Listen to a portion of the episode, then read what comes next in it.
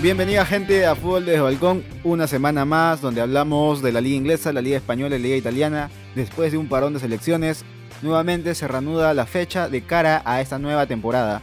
Y estoy con nada más y nada menos que con Andrés. Bienvenido Andrés, ¿qué tal? ¿Cómo están muchachos? ¿Cómo estás Brian?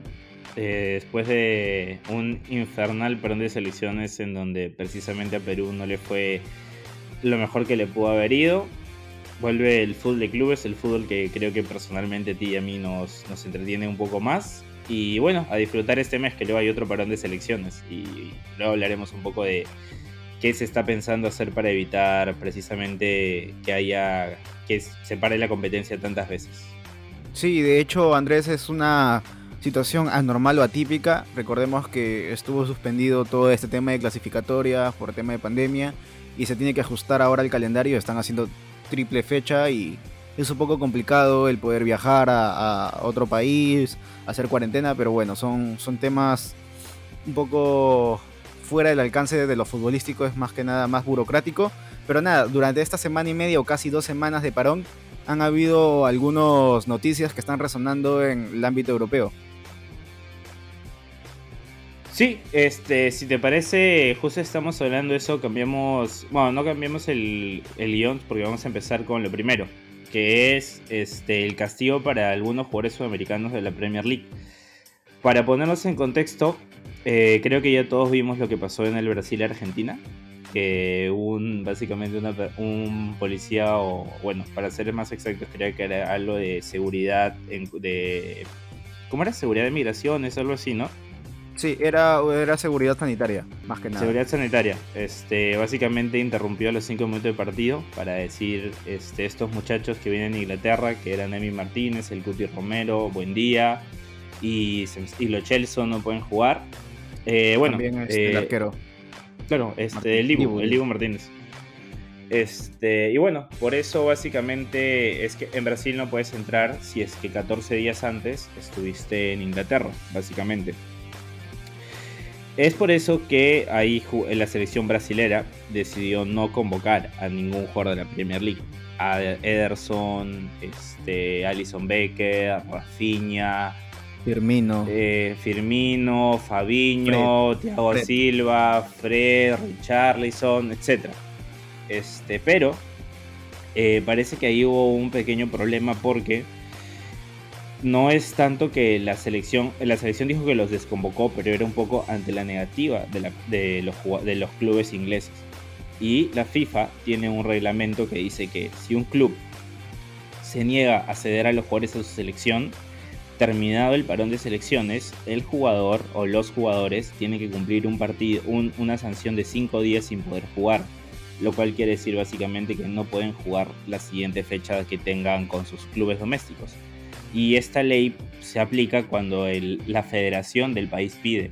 Y fue precisamente eso lo que pasó. La selección brasilera y parece que la paraguaya también con el tema de Miguel Almirón pidieron a la Premier League que lo sancione y todo parece indicar a falta de un día para que se jueguen los partidos que los equipos brasileños no que los jugadores brasileños no van a poder jugar para sus equipos con la excepción de Richarlison.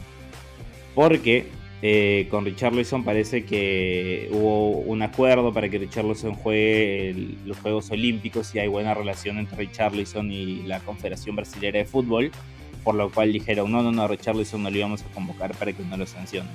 Entonces es un poco, un poco polémico, no, no, sé qué opinas tú. O sea, finalmente es una situación que no sé, o sea, se sabía que iba a pasar porque se había cancelado precisamente por este mismo tema la fecha FIFA anterior y se iba a tener que ajustar todo aún más.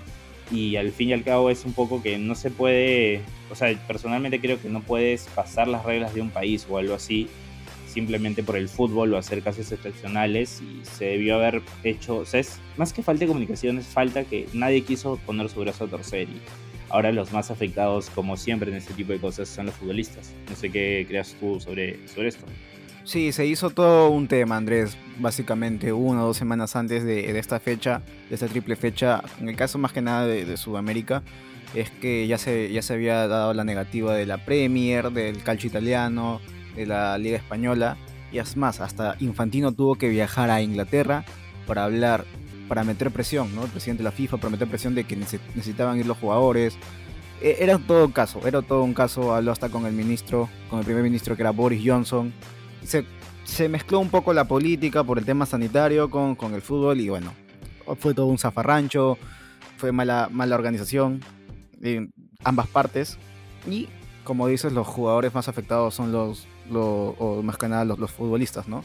Entonces, no sé cómo, cómo ahora va a pasar para la siguiente fecha, que es en octubre, el siguiente mes, cómo va a solucionarse, qué va a pasar, pero hasta el día de hoy, como tienes o como has dicho, hace indicar de que no van a jugar estos jugadores sus respectivos partidos en la siguiente fecha y creo que esto es un poco matar el fútbol por así decirlo, pero, pero bueno, ahora solamente se tiene que buscar una solución para el siguiente mes, cómo se va a hacer la siguiente fecha triple, porque a los equipos o a los, países les urge poder contar con todos sus futbolistas para poder rendir y poder lograr el objetivo de clasificar a Qatar 2022. Sí, para continuar un poco lo que ha generado esto y la polémica sobre todo que ha habido esto, es para el cuarto de Liga Española que el Sevilla y el Barcelona, y el Sevilla, Barcelona y Villarreal pidieron que se les aplacen los partidos debido a que no van a... Eh, sabemos que sobre todo en España hay bastantes equipos con gran presencia sudamericana y estos equipos pidieron no jugar el partido este fin de semana porque no iban a llegar. Estaban programados para jugar mañana sábado, o bueno, cuando lo escuchen, el sábado 11 de septiembre estaban programados para jugar, pero no iban a contar con bastantes jugadores importantes como para la plantilla. Y lo, al inicio la, habían dicho que no se reprogramaba, pero luego fueron a otra instancia y dijeron que sí se reprogramaba. Y ahora hay bastante polémica porque los demás equipos están diciendo que esto es adulterar un poco la competición. Porque así sea con más o menos jugadores, casi todos los equipos de primer nivel están pasando por este problema, así sea solo con un jugador. Y les parece una decisión un tanto injusta que adulterar la competición, que estos partidos finalmente van a estar adulterados porque se deberían jugar no con esos tipos de jugadores. Vemos, este, lo comentaremos por ejemplo en el caso del Nápoles Juventus que también va a tener bastantes bajas. Entonces son, no sé, yo creo que finalmente si reprogramas a dos partidos, este, deberías reprogramar en general toda la fecha, moverlo unos días más.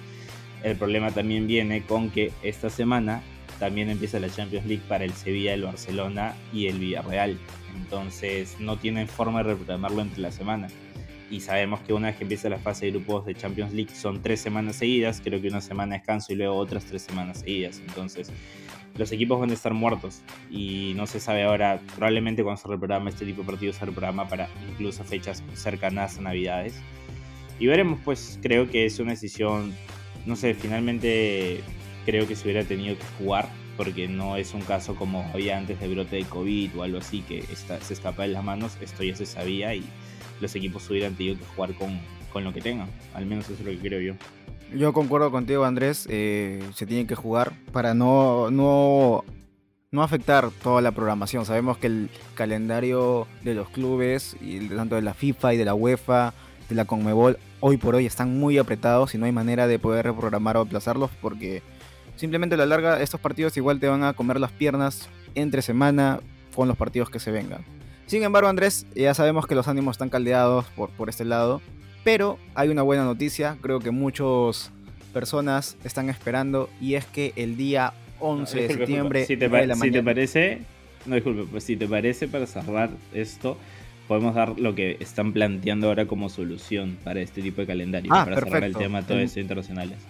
Ajá. Ya, eh, Perfecto. Eh, que, es que parece que ya se han puesto de acuerdo en el mundial, hacer un mundial cada dos años como una especie de solución a este tipo de parones. Que obviamente el trasfondo es monetario, o sea, los clubes de Arabia Saudita y de África son los primeros que se han adherido y ahora el gran vocero que a mí me sorprende es Arsène Wenger. Pero lo que se busca, o sea, el, como que la justificación detrás de esto es que, y creo que todos estamos de acuerdo que es imposible seguir así o sea, que cada mes se tenga que parar por algún, por algún partido de selección, que cada vez tengan que haber viajes, creo que los jugadores están, están, muertísimos y ya no quieren tener tantos partidos y cada vez les agregan más, con el no front de la Champions le quieren agregar más y los jugadores van a terminar en un nivel deplorable. Y lo que busca este mundial es que básicamente solo haya un parón de selecciones. Lo que va a buscar es que, eh, para terminar esto, que en, básicamente que la temporada empieza creo que en julio o agosto y en octubre haya un parón de un mes en donde se va a jugar todas las eliminatorias. Eh, la europea, africana, sudamericana, que básicamente todas las eliminatorias se juegan en ese mes de octubre, como un mes como de mundial, pero o como de una Copa América o una Eurocopa, pero que se juegue para clasificar al mundial y que luego el siguiente año sea en julio, como siempre, el, mundial y así básicamente un año, un mes al año de clasificatorias y al siguiente año mundial. Luego al siguiente año nuevo, un mes entero de clasificatorias, el siguiente año una vez mundial. Yo no sé cómo me tomo, el mundial cada dos años no me gusta, pero la idea detrás de tener que acabar con este perdón de selecciones, por lo menos yo estoy a favor. Que al menos están planteando una solución, aunque sabemos que el trasfondo no es el mejor. Eh, en mi caso, Andrés, eh, para mí el mundial cada dos años me parece absurdo. Se pierde la mística de poder tener ese proceso cada cuatro años, que durante, entre esos cuatro años haya alguna copa de por medio, haya partidos amistosos, haya preparación en los equipos, para que eh, durante ese proceso largo, sobre todo en la, en la, en la Conmebol, es un proceso muy duro, se pueda forjar, se pueda fundir los equipos, ¿no? hacerlo cada dos años yo creo que perdería la mística, por así decirlo, entre comillas. Me parece una muy buena solución por parte de la FIFA, pero yo creo que, que no, no, va, no va a proceder.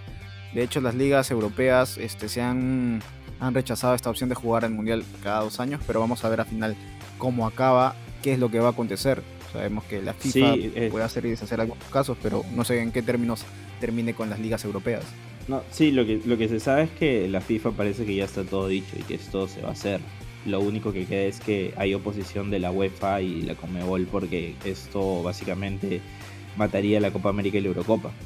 Básicamente, pero eh, los que deciden un poco son la FIFA y la FIFA parece que todos están de acuerdo porque recordemos que los votos son por confederaciones y sin acusar sin pruebas, digamos que las, este, las confederaciones africanas y este, el Medio Oriente normalmente siempre van por el mismo camino, así no clasifiquen a mundiales Ajá, tiene más dinero, mientras que, o sea, esos ven la parte monetaria y el hecho de este tipo de cosas cae más dinero a las federaciones y hay mundial más seguido.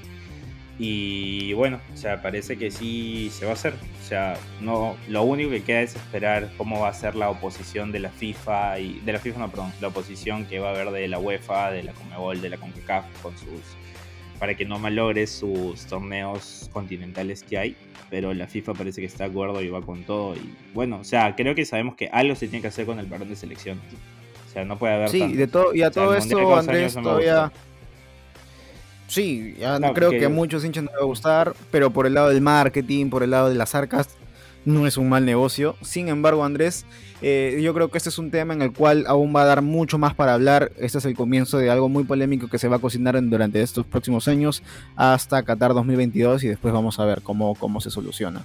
Por otro lado, Andrés, ya dejando todo esto lado burocrático, FIFA, Conmebol, UEFA y todos esos problemas administrativos que se puede llamar entre comillas, vamos a reír y vamos a disfrutar del buen fútbol que se va a vivir este fin de semana porque regresa Cristiano Ronaldo a redebutar, por así decirlo, con el Manchester United. Después de más de 12 años, regresa a su casa. Así que regresa el bicho ya con una carrera y una gran cantidad de goles detrás de él hechas.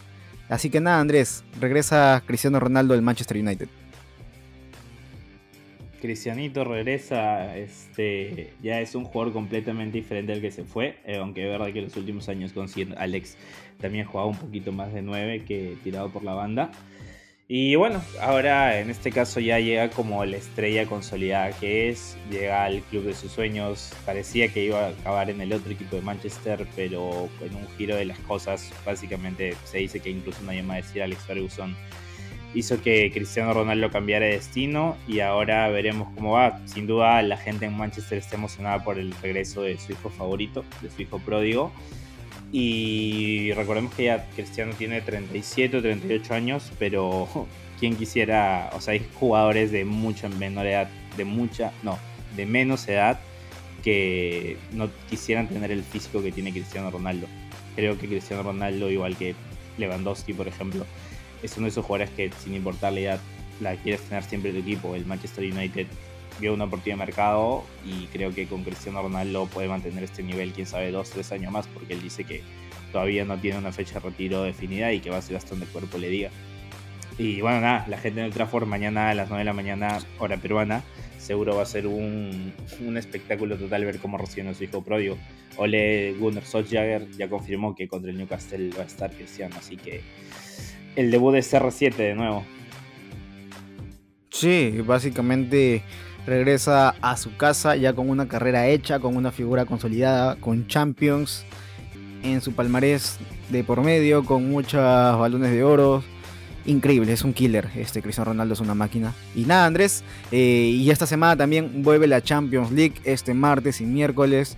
Ya tenemos y empieza la, Champions League con la fase de grupos, así que va a ser muy interesante. Creo que los partidos más interesantes de esta semana en Champions League puede ser el Barcelona-Bayern, que es un por ahí algo que se va, se va a hablar mucho seguramente. Por ahí también se puede hablar de, de Villarreal contra el Atalanta y el miércoles juega, creo que los partidos más importantes para mí, es el Liverpool contra el Milán. Recordemos aquella hazaña hace unos años, o muchos años, un Liverpool-Milán también, o un Inter versus Real Madrid. Y esos son los partidos más interesantes que se, se puede hablar de esta semana en Champions, que seguramente también lo hablaremos previo a ello. Así que nada, Andrés, regresa a la Champions League ese retorno de la competición más grande a nivel europeo y probablemente la más importante a nivel de clubes, en donde está, creo que los favoritos están, claro, en Manchester City, PSG y los demás atrás, al menos a priori por nombres jugadores, pero la Champions siempre deja alguna que otra sorpresa. El grupo, hay grupos interesantes como el del Atlético de Madrid, Liverpool, Milan y se me está olvidando alguien. Ya, ese era el grupo Madrid, Liverpool, Porto. Milan y Porto, ¿no? Ya, y Porto. Así en es. donde. un grupo muy, muy interesante, la verdad. El, o, vamos, eh, equipos que son sorpresivos como el Sheriff de nuestro compatriota de Gustavo Bulanto, que va a tener que enfrentarse a Real Madrid. Entonces, nada, es como lo de siempre, una vez que empieza a rodar la Champions, se dice que siempre la Champions empieza eh, en febrero, que es donde están las clases de knockout directo, pero esta fase de grupos no va a dejar partidos interesantes y grupos en donde algún campeón de Europa va a quedar afuera de todas maneras. Sí, vamos a ver entonces qué acontece. Y nada, Andrés, esas han sido las noticias de esta semana y medio, casi dos semanas. Han sido algunas resonantes, algunas que ya se veía venir. Pero nada, vamos a pasar a las efemérides. Y las efemérides llega gracias a una liga más. Estamos hablando de Liga Española. Encuéntranos en YouTube como Una Liga Más. Y un día como hoy, un 10 de septiembre de 1910, se funda el Cádiz Fútbol Club de España. Luego, un día como hoy, en 1995, nace el futbolista y joya del Manchester City, Jack Grealish, de gran temporadas. Así que nada, Andrés, esos han sido los efemérides de un día como hoy. Mira, con que hoy día haya nacido mm, probablemente mejor favorito de la actualidad que es Grealish, quiere decir que es un buen día. Y hablando precisamente ya Grealish, para que veas cómo, cómo hilamos acá la información, en la Premier League vamos a hablar de, para terminar, los partidos más interesantes. Y Jack Grealish precisamente va a jugar en Leicester contra el Leicester City en un apasionante Leicester contra Manchester City. El Leicester que creo que le encanta amarrarle la fiesta siempre al Manchester City, es un equipo que siempre se le ha complicado, bueno, no siempre, últimamente desde, desde que Leicester es un poco más conocido a nivel mundial. Y Jamie Barry, que es, un, es uno de los clientes favoritos de Jamie Barry, es el Manchester City. Así que bueno, creo que va a ser un partido, nada, va a ser un partido chévere. El Leicester sobre todo va a tener que si quiere romper el Big Six, que siempre se habla de eso, que el Arsenal y el Tottenham, aunque bueno, el Tottenham está primero, pero que el Arsenal está en mal momento, que el Leicester puede entrar como uno de los seis grandes, que recordemos que eso tampoco es de toda la vida, es de los últimos años, básicamente, lo del seis grande. Este pasa por, por, partidos como este, por ganarle siempre a rivales directos, y creo que el Leicester siempre ha sido bueno en eso, en arruinar la, la fiesta a los seis grandes de los últimos, de la última década, por decirlo así. Así que veremos cómo se desarrolla este partido. ¿ah? Yo tengo muchas ganas. Sí, de hecho, Leicester a inicio de temporada le ganó al Manchester City en la Community Shield por 1 a 0 y se coronó ah, como, como campeón de la Community Shield. Así que tienes razón, es un equipo que, puede aguar la fiesta al Manchester City. Recordemos que el Manchester City está en séptimo puesto con 6 puntos y el Leicester también está con 6 puntos, pero en el puesto 9. Va a ser un partido en el cual creo que ambos equipos van a tratar de poder sumar puntos para disputar los, los puestos de arriba, como nos tiene acostumbrado el Manchester City en estos últimos años, por no decir la última década. Y, bueno, el Leicester que ha tenido unas temporadas muy interesantes que también disputa y pelea para poder estar arriba. Así que, que va a ser un partido muy emocionante. Esperemos ver goles. Es vamos a ver cómo el Pep Guardiola plantea este, este partido para aguantar sobre todo a Bardi, que es un monstruo en el área, a pesar de, algunas cosas que, que nos puede mostrar. Por otro lado, Andrés, tenemos el Leeds United versus el Liverpool, el equipo de Loco Bielsa versus el equipo de Jürgen Klopp. Vamos a ver cómo va a arrancar. El Leeds ha arrancado más o menos, mientras el Liverpool también está, tiene una suma de puntos. Así que es un partido también muy interesante que se va a jugar este 11 de septiembre a las 9 de la mañana hora peruana. El Liverpool que se siente que ha vuelto Virgil van Dijk es literalmente le cambia totalmente el equipo desde la defensa. puede jugar como sabe siempre con la defensa adelantada. La temporada pasada con la lesión de Joe Gómez y de Van Dyke, sobre, como digo, sobre todo la de Virgil, que hayan tenido que jugar Kabak, Nat Phillips, Nat Phillips y Rhys Williams sin quitarle el mérito a ninguno de ellos. Se siente la diferencia, no podía jugar de la misma manera, les paraban comiendo las espaldas y Van Dyke te permite ganar esos metros en defensa. Ahora creo que se, habla un poco que Liverpool se puede quedar un poco atrás por su política de fichajes, que básicamente si no venden no pueden comprar, pero creo que con que mantengan el bloque es un poco el precio del éxito que hay que pagar, que es renovarles a la alza a los jugadores. El Barça sabe bastante bien de eso y de cómo si no lo manejas bien y no sabes desprenderte de ciertos jugadores en cierto momento se te puede complicar un poco la situación. Creo que Liverpool ha hecho bien a renovar ahora jugadores y a dejar ir a otros por la edad como Wijnaldum. Y este, precisamente el Leeds, que es un equipo que los tres primeras jornadas me decepcionó un poco. Está, este, creo que... No ha ganado, solo tiene dos puntos. da mejores sensaciones que juego, pero tiene que empezar a... No creo que se complique por el descenso, o sea, no creo, pero si no empieza a ganar ya puntos, o sea, veremos cómo al próximo perdón de selecciones, que es en un mes, veremos cómo llega el Leeds, pero no vaya a ser que de a poco se empiece a complicar con el descenso y no va a poder contar con Rafinha, que probablemente es el jugador más importante que tiene el equipo, precisamente por la sanción que habíamos mencionado al inicio del programa. Creo que Liverpool lo va a poder ganar el partido, eh, pero va a ser siempre un partido interesante y de vuelta este tipo de equipos. Igual, este tipo de partidos de con estos equipos como el Leeds Liverpool, Leeds Manchester City siempre son partidos locos. La temporada pasada con esto abrimos la Premier y creo que quedó 4-3 para el Liverpool o 3-2 con un penal de Rodrigo Moreno en su debut que cometió, ese tipo de cosas. Entonces me imagino un partido loco en donde los dos vayan con el pecho descubierto a buscar básicamente marcar más goles de los que, se, de los que le van a meter porque creo que algo fijo que va a pasar acá es que ambos equipos van a poder marcar. Sí, y por otro lado, Andrés, el último partido que vamos a hablar que, puede ser influyente es de el campeón de Champions, el campeón de Supercopa, el más grande para mí de Londres, Chelsea, versus eh, los villanos, el Aston Villa. Recordemos que el Chelsea tiene 7 puntos y el Aston Villa tiene 4 puntos. Bueno, recién está comenzando la, la Premier League, pero vamos, va a ser un partido muy muy interesante. Eh, vamos a ver cómo plantea Thomas Tuchel este partido contra, contra el Aston Villa. Sí, el Villa que puede ser la gran decepción de la temporada, porque creo que todos sabemos que creo que tiene mejor equipo que la temporada pasada, incluso perdiendo ya Grealish, contratando a gente como Emiliano Buendía, como Dannings, este se me, se me fue la última contratación. Bueno, está Ashley Young, pero Ashley Young no cuenta. Este, entonces creo que tiene un mejor equipo, pero no sé, tal vez será en cierta temporada. Creo que todos esperamos bastante de ellos. Fue un poco un baldazo de agua fría que perdieran contra el Watford en la primera fecha. De ahí más o menos se han sabido reponer, también perdiendo la última. Entonces creo que precisamente ganar, o dependiendo cómo sea el partido, o sea, si, si el Vila compite hasta el final, saca un empate jugando bien, o incluso gana, creo que va a ser un bus anímico importante y el Chelsea que parece una planadora y que muchos lo ponen incluso por encima del Manchester City como favorito del título, simplemente tiene que reafirmar que, que el nivel que demuestra en rondas de knockout en competiciones como la Champions League, que es a dos partidos, lo puede mantener progresivamente en una liga,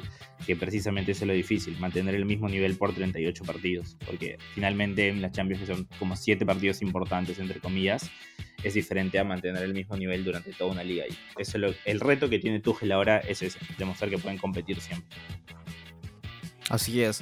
Eh, de hecho, el Chelsea tiene bajas como James, eh, porque se fue expulsado el partido anterior contra el Liverpool, me parece.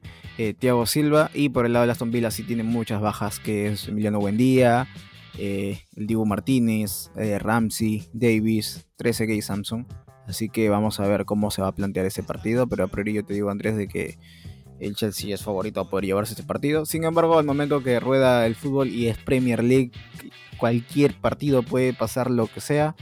Y sobre todo, Andrés, queremos ver un, gran partido, un buen planteamiento y sobre todo goles. Así que nada, Andrés, esto ha sido en cuanto a la Premier League, los tres partidos más importantes que creemos nosotros como fútbol desde balcón para este fin de semana. Y vamos a viajar rápidamente a la Liga Española porque tenemos un Real Madrid versus Celta de Vigo. Real Madrid que, bueno, eh, básicamente en la Liga Española hay pocos partidos interesantes porque justo el Sevilla-Barcelona que sonaba lo mejor se ha tenido que posponer. Y el Real Madrid-Celta de Vigo que, como digo, este es el momento Real Madrid de empezar a sumar la mayor cantidad de puntos antes que empiece, como decimos, la próxima semana la Champions League y tenga que jugar esos dos partidos a la semana en donde los equipos empiezan un poco a flanquear y el Celta vio que se presenta ante una oportunidad importante. El Celta que empezó bastante mal la temporada, los tres primeros partidos repetimos. Este, como, como hemos dicho, creo que falta un recambio, por ejemplo, para Renato, que por ejemplo Renato va a llegar muerto por el partido, ha jugado, me parece que los tres partidos, aunque sea algunos minutos. Puede llegar muerto y pues, si no está Renato, ese centro del campo flaquea bastante en la parte de lo que es la recuperación, porque el Chacho ya dejó claro que no confía en Yokuslu.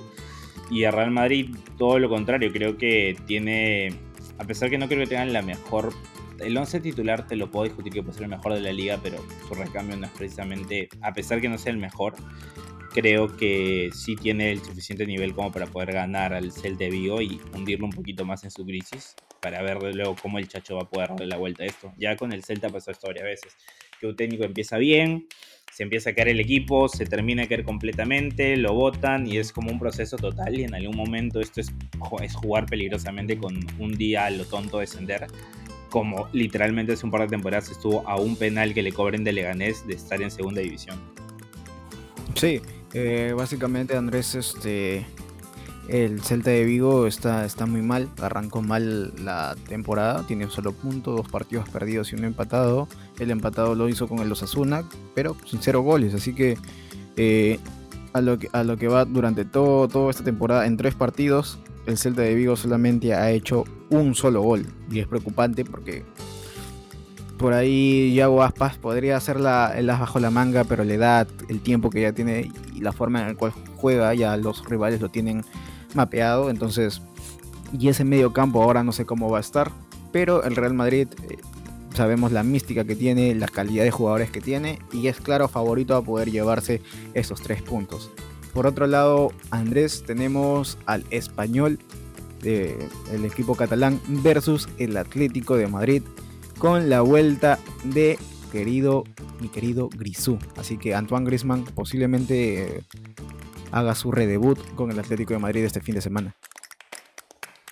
Griezmann que lo primero que quería hacer cuando yo, yo estoy del Madrid, pero esto es súper raro el Atlético de Madrid por lo que representa, siempre le he tenido un cariño especial. Yo estaba pensando en comprar mi primera camiseta del Atlético, la de Griezmann, pero que tenga ese número 8 no me parece muy estético.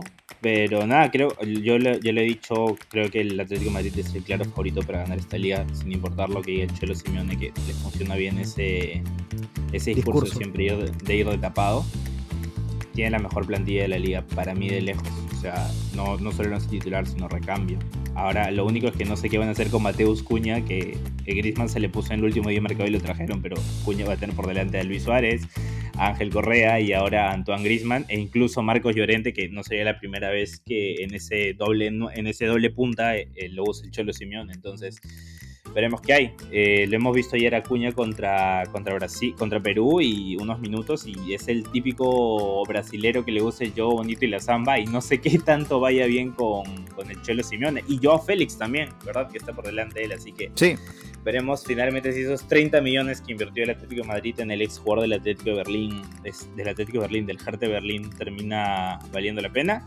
Y enfrente va a tener un español este, que si bien no empezó la temporada de una manera espectacular, creo que es un equipo que se va a poder salvar tranquilamente el descenso. Tiene a Diego López en el arco, que es una garantía, aunque ya le quedan pocos años para retirarse, es uno de los jugadores más veteranos de la liga. Raúl de Tomás, que me parece un delantero que no, el año pasado creo que si no fuera por la pandemia hubiera salido el español, porque en segunda división jugó desnudo, literal. Eh, mitad de todo lo que le pasó al español de bueno ha sido gracias a Diego López, a Diego López y a Raúl Tomás. Y nada, creo que tiene un equipo bastante sólido. Veremos al Atlético Madrid por. O sea, yo sé que el Cholo Simeone leo todo, pero hay partidos que se les complican demasiado por el planteamiento que hace el técnico español, el técnico el técnico argentino. Y veremos cómo sea este. Creo que algún pequeño susto el español le puede dar al Atlético de Madrid y que pierda los primeros puntos de. Bueno, bueno contra Villarreal estuvo a punto de perder, empató, pero creo que ahí algún disgusto le puede dar el español. De hecho, Andrés el español tiene dos puntos en esta competición. No ha hecho ningún gol en esos tres partidos, mientras que el Atlético de Madrid está en ese pelotón de, punteros con siete puntos y tiene cinco goles. Este, ha hecho cinco goles. Entonces, por ahí ya tienen esta premisa. No sé qué habrá pasado en este parón de selecciones, pero también todo hace indicar de que el Atlético de Madrid es claro favorito para llevar esos tres puntos. Y lo que hizo Griezmann, ni bien llegó Andrés a, Madrid, lo primero que hizo fue ir al barbero, se cortó toda esa peluca que tenía y regresó, regresó a su casa. Entonces hay un spot muy interesante cuando habla con el presidente del Atlético de Madrid y le dice, no, esa es tu casa. ¿Y recuerdas el primer gol en este estadio? Sí, fuiste tú. Muy buen spot, me gustó. Quiere ahí jugar con, con los sentimientos de los hinchas. Y nada, Andrés, vamos a ver si este Antoine Grisman recupera el nivel que nos solía mostrar cuando estaba en el equipo colchonero, a diferencia que cuando llegó en el Barcelona Fútbol Club. Sí, Griezmann siempre es un jugador que me gustó bastante. Este, a mí me parecía que con Messi tal vez no iba a poder encajar, pero y bueno, se vio un poco a pesar que tuvo algunos chispazos, este, y parecía raro, o sea, yo creí nunca que, ah, no sé hablar, no creí nunca que había perdido el todo su nivel porque en la selección francesa todos vimos que lo, cómo jugaba Griezmann y pensé que ahora en el Barcelona iba a poder un salto adelante. No, estos primeros partidos después de la época de Leo, igual Griezmann parecía que estaba no estaba en su mejor nivel e incluso parecía la sombra de, Memphis, pero creí que iba a poder pasar. Finalmente llegó la oportunidad de mercado, la oportunidad de liberarse del sueldo muchos dijeron incluso, oye, si se liberaban de esto antes, Messi seguro se quedaba y la porta mismo dijo, no, lo Messi ya, era imposible, echenle tierrito, o sea, aún tenemos que vender para liberarnos de bastante lastre, eh, Coutinho. Y nada, creo que Griezmann va, a caer de pie en, el Atlético de Madrid nuevamente. O sea, ya conoce el equipo, Simeone ya lo conoce. No creo que no va a tener problemas un poco de rearmar cómo, cómo funcionan para que Griezmann encaje bien, encaje mejor y Creo que no hay dudas de que probablemente el gol que define la liga va a ser de Griezmann contra el Barcelona en el Camp Nou a favor del Atlético de Madrid para definir el título del equipo, el bicampeonato de Cholo Simeone, ¿no? O sea, eso ni cotiza. Creo que todos sabemos que eso va a pasar.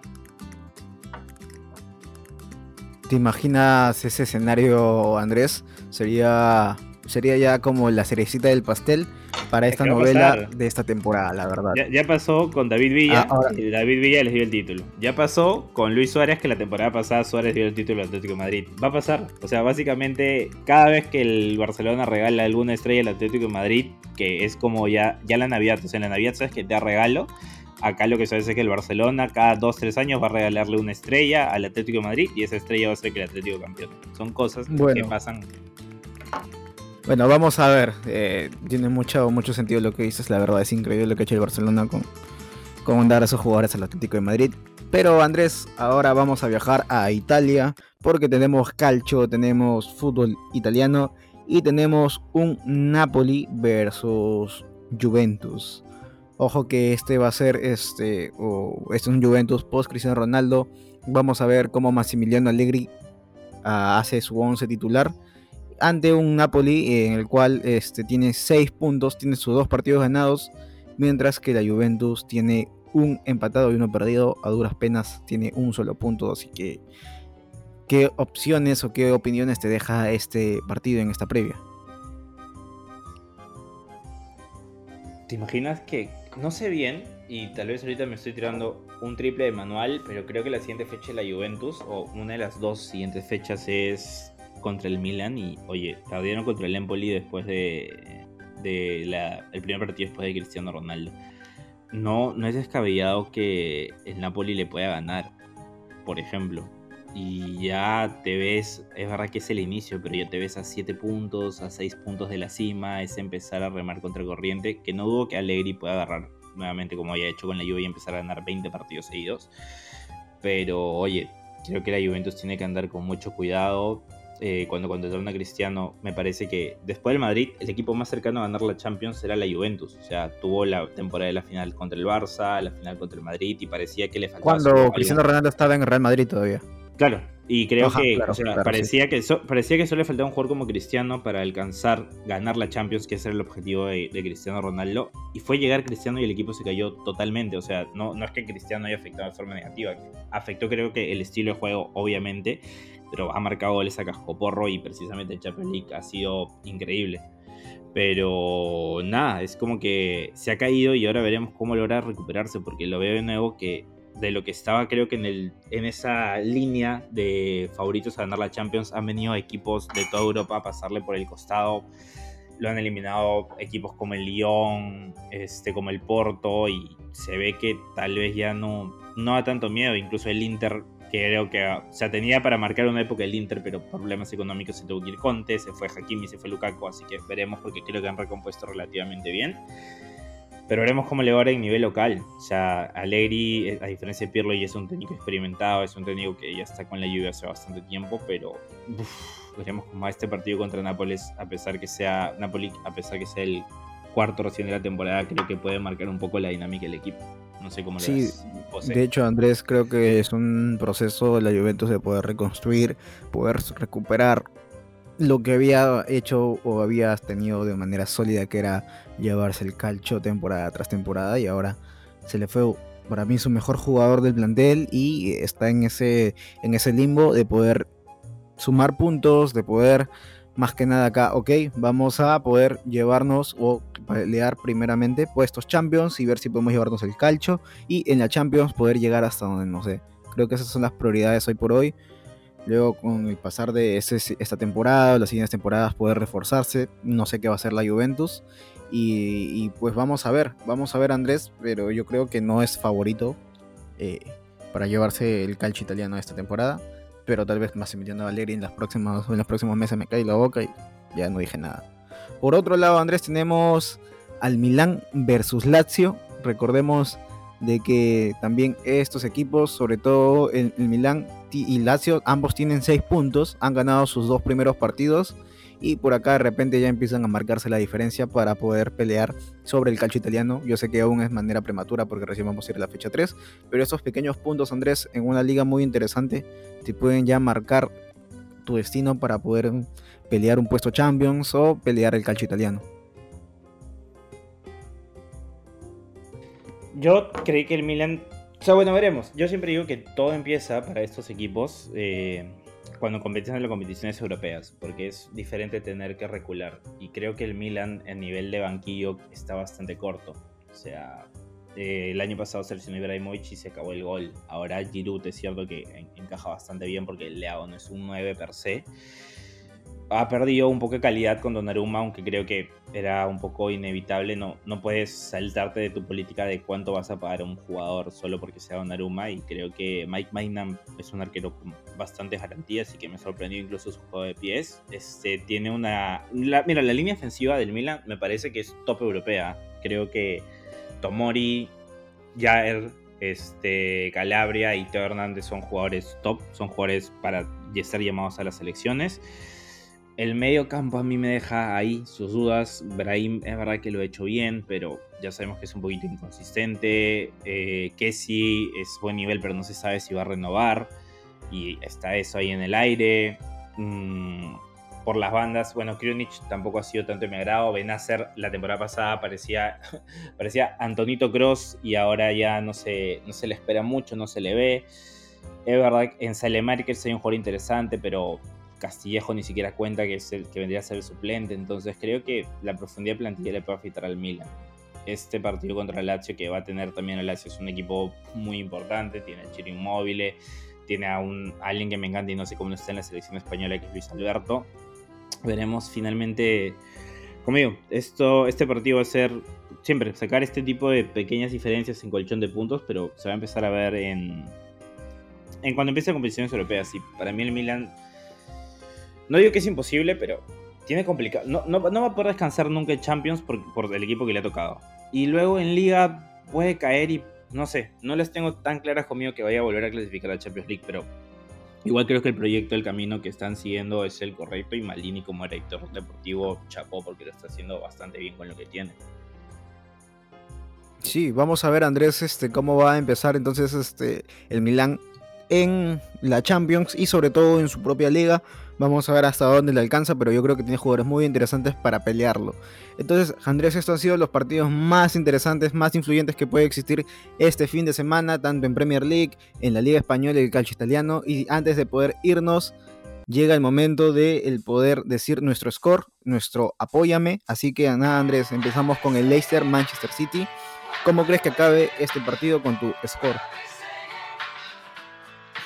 Mira, voy a tirar de fe y voy a decir que el Leicester lo puede ganar por un 2 a 0. Bueno, yo creo que el Manchester City lo gana por un 2 a 1 al, Leicester en calidad de visita. Por otro lado tenemos el Leeds United versus el Liverpool. En ese momento arranco yo, Andrés, yo creo que el Leeds va a caer entre el Liverpool por 2 a 1 también.